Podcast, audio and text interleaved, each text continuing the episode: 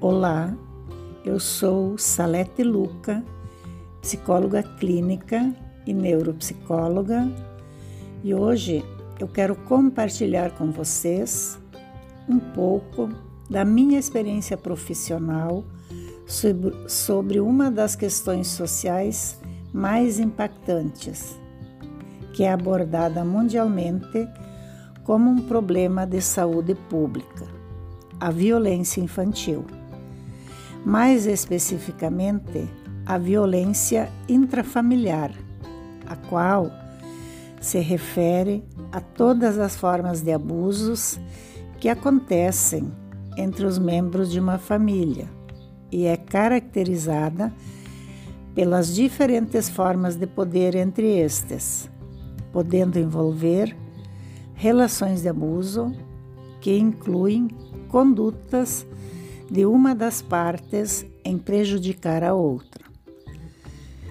Quando o assunto é violência infantil, um dos primeiros pensamentos que nos vem à mente é a agressão física. Mas é importante lembrar que existem outros tipos de violências. Dentre elas, temos a violência verbal, a violência sexual e a violência psicológica. É importante destacar que os danos causados por estes tipos de violências podem ser tão degradantes quanto o uso da força física.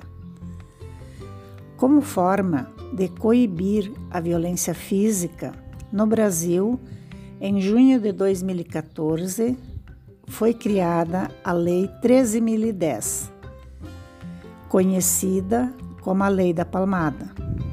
O objetivo desta lei é a proibição dos castigos físicos como forma de correção. Desta forma, a violência intrafamiliar pode ser definida como aquela que acontece no seio familiar ou onde a criança convive. Ela normalmente é cometida por algum familiar ou pessoa que tem uma função parental. Com frequência, ela se evidencia por meio de relações de poder, de subordinação e de dominação.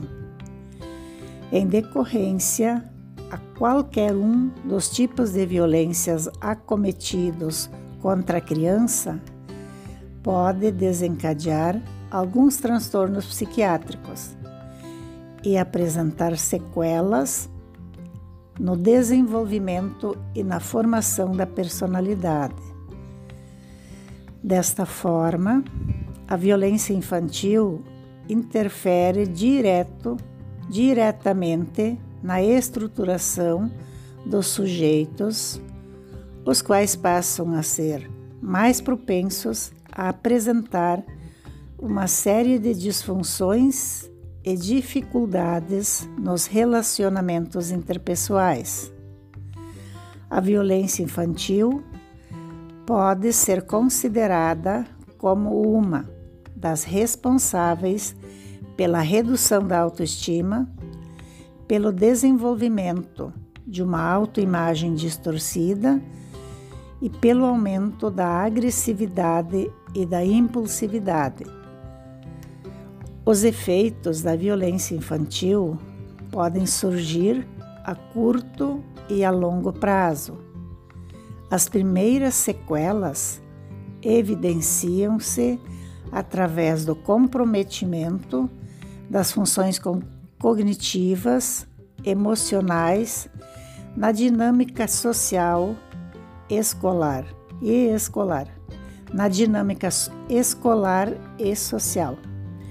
Os sintomas mais frequentes de violência infantil aparecem através da falta de motivação, do isolamento social, da ansiedade, no comportamento agressivo, na depressão, nas dificuldades de aprendizagem e no baixo desempenho e evasão escolar Os prejuízos causados pela prática da violência infantil, eles podem surgir de duas formas: como danos imediatos e como danos tardios.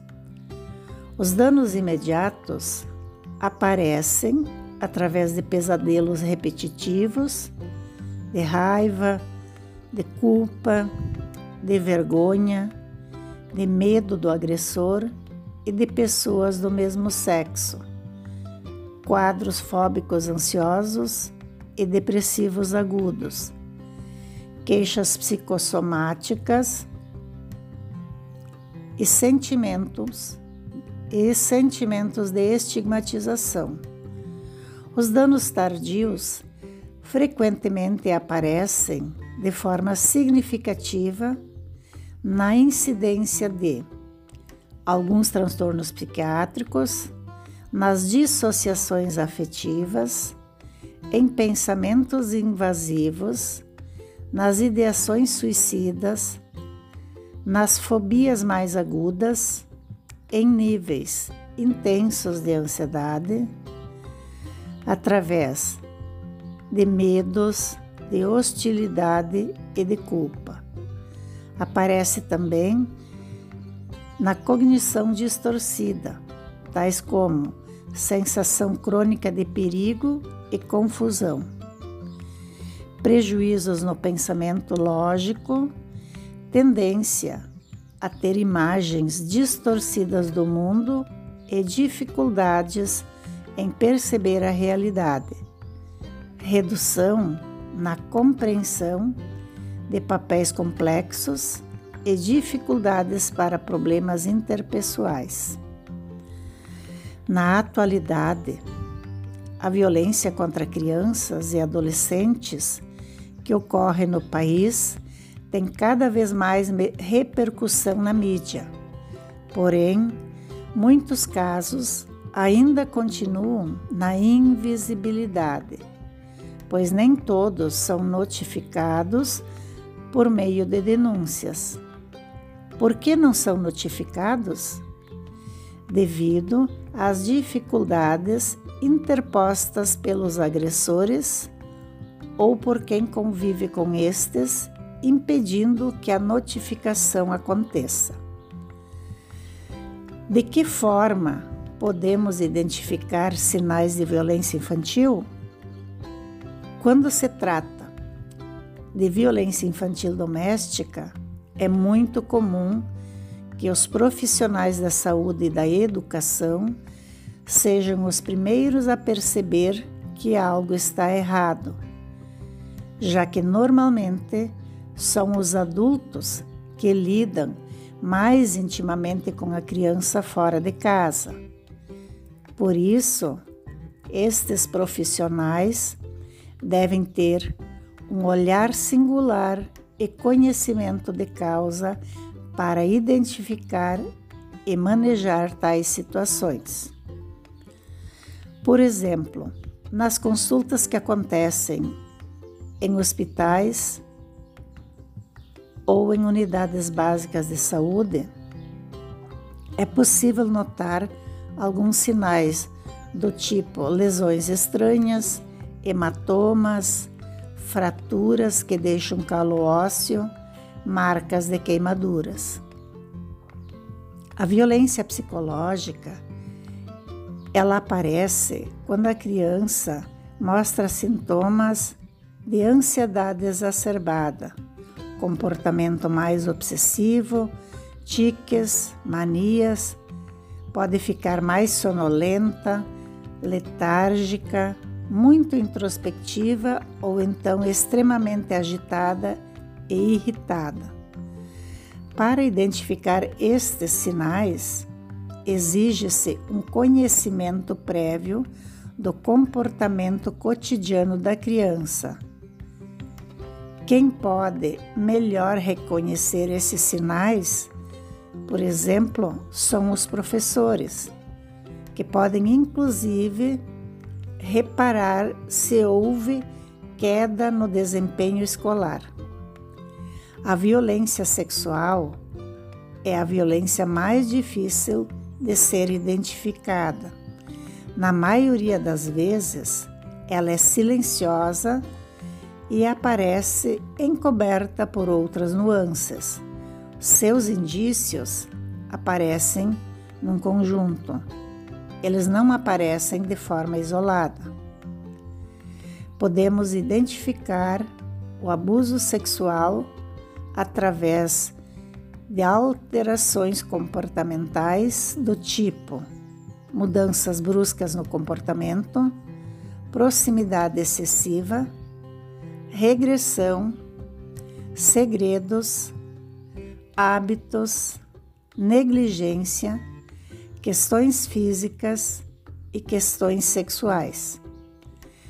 Quando as alterações aparecem nas mudanças, nas mudanças bruscas de comportamento, por exemplo, se a criança nunca agiu de determinada forma e de repente passa a agir, começa a apresentar medos que não tinha antes, medos do tipo de escuro, de ficar no escuro, de ficar sozinha ou perto de determinadas pessoas, ou então começa a apresentar mudanças de humor, mudanças extremas. Ela passa a oscilar de um comportamento super extrovertido a um comportamento introvertido. Ela era uma criança super calma e passa a ser agressiva. Quando as alterações aparecem na proximidade excessiva, é quando a criança mostra excessiva proximidade com alguém. Isto pode ser um sinal de que pode estar acontecendo algo estranho com esta criança. O exemplo, quando a criança desaparece por horas brincando com um primo mais velho ou se é alvo de um interesse incomum de membros mais velhos da família, em situações em que ficam sozinhos sem supervisão de um adulto. É preciso estar atento ao que possa estar ocorrendo nesta relação. Quando as alterações aparecem na regressão, são do tipo: a criança já tinha abandonado alguns hábitos e volta a apresentá-los repentinamente. Coisas simples do cotidiano, como fazer xixi na cama, ou voltar a chupar o dedo, ou ainda começar a chorar sem motivo aparente. Quando as alterações aparecem em forma de segredos, para manter o silêncio da vítima, o abusador pode fazer ameaças de violência física, promover chantagens para não expor fotos ou segredos compartilhados pela vítima. Quando as alterações aparecem em mudanças de hábitos, frequentemente uma criança vítima de abuso também apresenta repentinas alterações de hábitos. Pode ser desde uma mudança na escola, como falta de concentração ou recusa a participar de atividades que antes participava. As mudanças pode ser também ou pode apresentar mudanças na alimentação e no modo de se vestir. Quando as alterações aparecem em questões de sexualidade, Quando uma criança que, por exemplo, nunca falou de sexualidade começa a fazer desenhos em que aparecem genitais, isto pode ser um indicador. Ou quando ela mostra uma brincadeira ou um comportamento mais envergonhado. Quando as alterações aparecem na forma de negligência, muitas vezes o abuso sexual vem acompanhado de outros tipos de maus tratos que a vítima sofre em casa, como a negligência. Uma criança que passa horas sem supervisão de um adulto ou que não tem o apoio emocional da família, como o diálogo aberto com os pais ou cuidadores, estará sujeita a situações de maior vulnerabilidade. A violência sexual é muito difícil de ser identificada, porque frequentemente ela acontece dentro da própria casa, no ambiente em que a criança deveria estar e se sentir protegida. É um espaço privado de segredo familiar. Neste espaço é muito comum que aconteça a violência e seja mantida em segredo. O que fazer e como denunciar diante a suposição de violência infantil?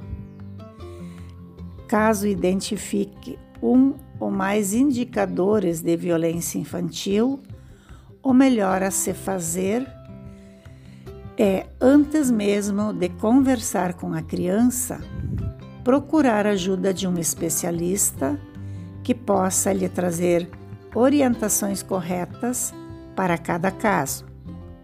É de suma importância ter a avaliação de alguém que é especialista nesta área.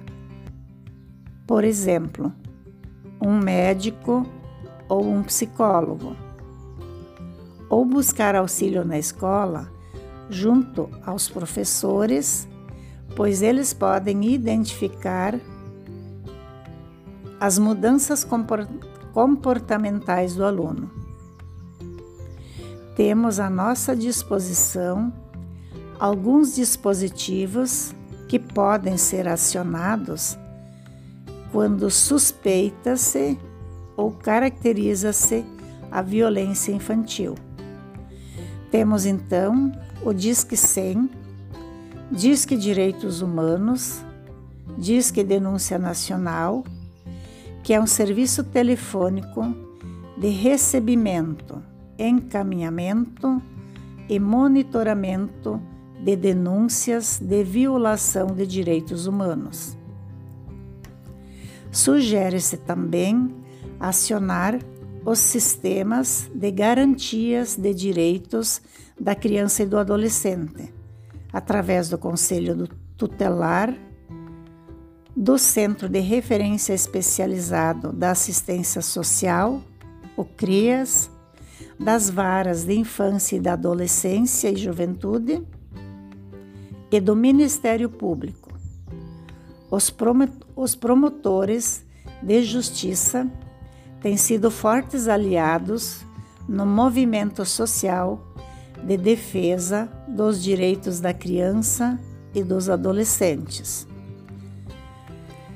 Agora eu vou trazer alguns dados estatísticos que foram tirados do relatório do Disque 100 Uh, no ano de 2019, registrou-se um total 86.837 denúncias de violação de direitos humanos contra crianças e adolescentes, 14% a mais do que no ano de 2018. Esta elevação no número de registros se encontra próximo ao aumento global de denúncias decorrente da melhoria da qualidade do serviço. As principais violações sofridas por este grupo são em escala decrescente: a negligência, a violência psicológica, a violência física e a violência sexual e a exploração do trabalho infantil. Ao comparar com os dados do exercício de 2018, além de se observar que a negligência foi a, viola a violação mais praticada em face de crianças e adolescentes, verifica-se o agravamento deste quadro, deste quadro, se não vejamos. Em 2018, esta espécie de violação correspondeu a 21,23% do total.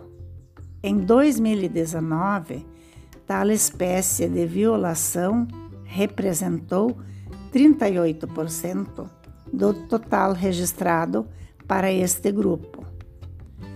Dos 159 mil registros feitos pelo Disque Direitos Humanos ao longo do ano de 2019, 86,8 mil são de violações de direitos de crianças ou adolescentes, um aumento de quase 14% em relação a 2018.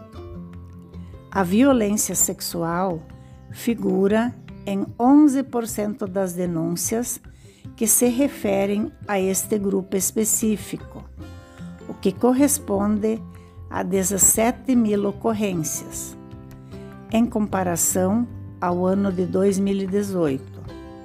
O número se manteve praticamente estável, apresentando uma queda de 0,3%. Temos também outros dados que foram extraídos da cartilha da Sociedade Brasileira de Pediatria e publicados na revista Veja de dezembro de 2019. Estes dados nos mostram que no Brasil diariamente são notificados 233 casos de crianças e adolescentes. Um relatório da ONG estima que até 85 milhões de crianças e adolescentes entre 2 e 17 anos poderão se somar às vítimas de violência, de violência física, emocional e sexual nos próximos três meses, em todo o planeta. O número representa um aumento que pode variar de 20 a 32% da média anual das estatísticas oficiais. O confinamento em casa, essencial para conter a pandemia do novo coronavírus, acaba expondo essa população a uma maior incidência de violência doméstica. Para combatermos a violência intrafamiliar infantil, primeiramente é necessário ter conhecimento de causa para poder identificá-la. É cada, a cada vez mais evidente a necessidade de um trabalho interdisciplinar em que vários professores em que vários profissionais, incluindo professores, médicos, psicólogos, pedagogos e assistentes sociais, no exercício de suas atividades, estejam envolvidos e comprometidos com o atendimento e a defesa dos direitos da criança e suas violações.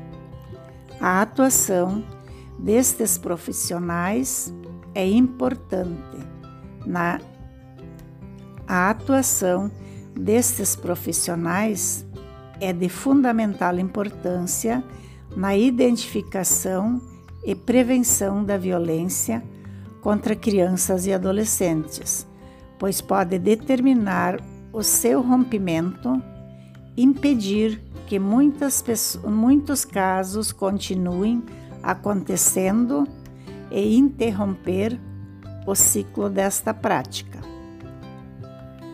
Eu agradeço a oportunidade me colocando à disposição para quaisquer dúvidas e espero ter contribuído no sentido de auxiliá-los a identificar e a denunciar a violência infantil. Muito obrigada.